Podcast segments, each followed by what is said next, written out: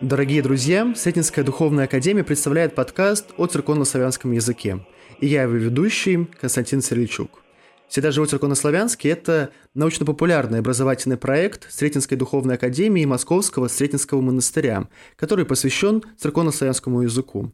Мы хотим рассказывать об истории литургического языка нашей Русской Православной Церкви и говорить о его современном состоянии.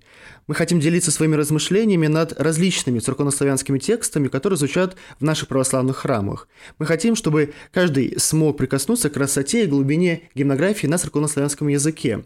При этом мы убеждены, что православная гимнография – это настоящая поэзия со своим особенным строем и особенными символами.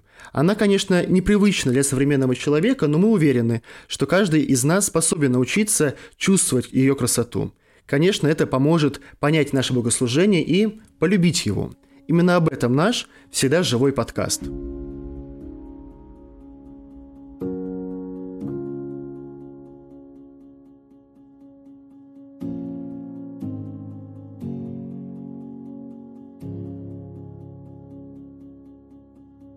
А сегодня студент первого курса магистратуры нашей академии Денис Миронюк поделится своими размышлениями над церковнославянским текстом тропаря и кондака праздника Рождества Пресвятой Богородицы.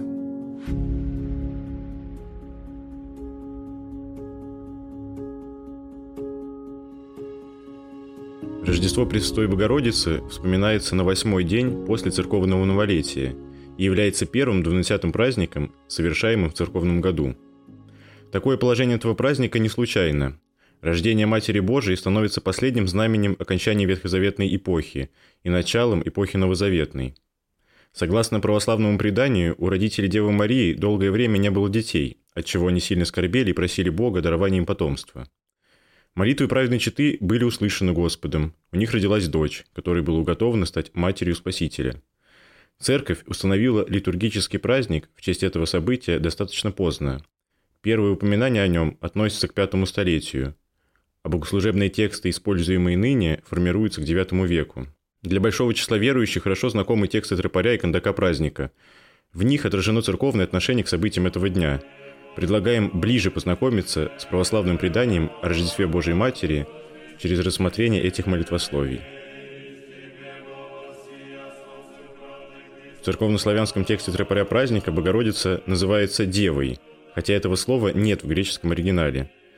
Переводчики тропаря добавляют его не случайно. В Ветхом Завете мы встречаем ряд пророчеств, связанных с Матерью Божией. Среди них есть следующие слова пророка Исаии. «Итак, сам Господь даст вам знамение, все дева в чреве приимет, и родит сына, и нарекут имя ему Емануил». Пророк указывает на то, что матерью воплощенного Сына Божия будет дева, что впоследствии и исполнилось. Именно это отражено в церковнославянском переводе тропаря. В другом пророчестве рожденный от Девы Сын аллегорически назван Солнцем Правды, а для вас, благоговеющие пред именем Моим, зайдет Солнце Правды и исцеление в лучах Его, говорит пророк Малахия. Потому что Христос, как некое солнце, высиял нам, сидящим во тьме и сене смертной, освободив нас от греха, соделал причастниками правды – и духовными дарованиями покрыв нас, даровал исцеление душам нашим. В тропаре радость о рождении Пресвятой Богородицы неразрывно связана с пришествием в мир Спасителя. Она стала тем единственным словесным сосудом, в который Бог вселился самим существом своим. Этот день полагает начало истории спасения рода человеческого. Радость, по слову гимнотворца, возвещается всей Вселенной. Церковнославянское слово «вселенной» имеет два значения – люди, населяющие Землю, или населенный край. В данном случае его следует понимать в первом значении. В греческом оригинале здесь указано слово «те ойкумене» – термин, которым греки часто называли свою страну, в отличие от варварских земель. Во время написания тропаря под этим термином понималась Византийская империя или, иными словами, весь христианский мир. Радость грядущего после рождения Божьей Матери восшествия Солнца Правды – возвещается всему человечеству, но принято, может быть, лишь христианами. Тема победы Христа над смертью ключевая как для тропаря, так и для кондака праздника. Это победа – основания нашей веры, в ней состоит радость любого христианского праздника. Если Христос не воскрес, то вера ваша тщетна, говорит апостол Павел.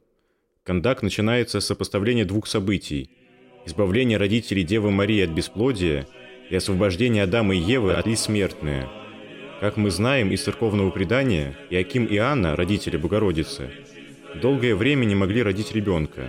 В то время в израильском обществе бесплодие считалось пороком, и праведную читу считали богоставленной. Чудесное рождение дочери освободило их от осуждения. Однако в рождении Богородицы церковь видит и еще большую радость – избавление людей от смерти.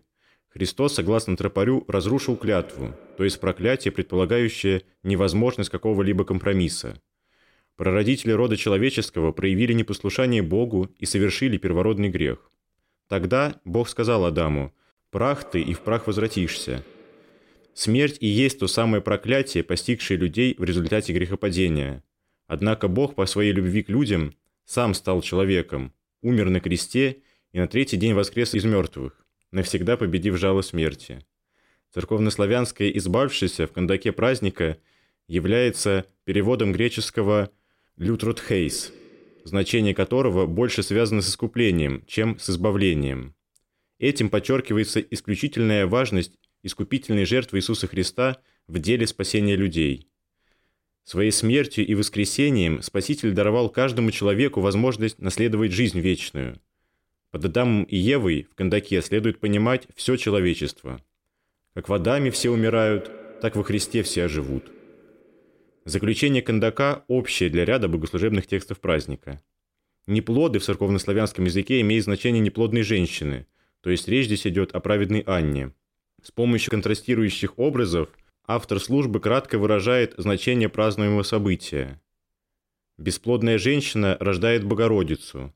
Та, которая не могла родить в мир новую жизнь, рождает питательницу, кормилицу, самой жизни нашей, Христа.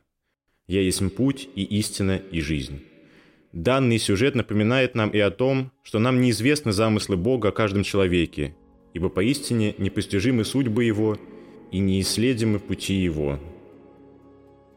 Рождество Пресвятой Богородицы – один из наиболее радостных праздников в числе двунадесятых.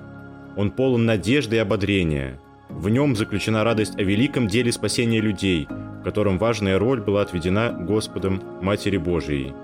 Родилась Богородица, а это значит, что родился и Богочеловек Христос.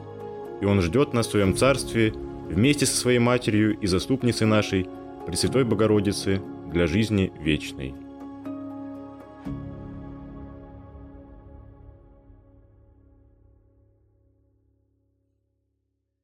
Вы послушали эпизод всегда живого подкаста о тропаре и кондаке Рождества Пресвятой Богородицы. Спасибо вам. С вами был Константин Сирельчук и Денис Миронюк. Ищите наш проект в соцсетях, следите за нашими новостями. Ваш любимый, всегда живой, церковнославянский.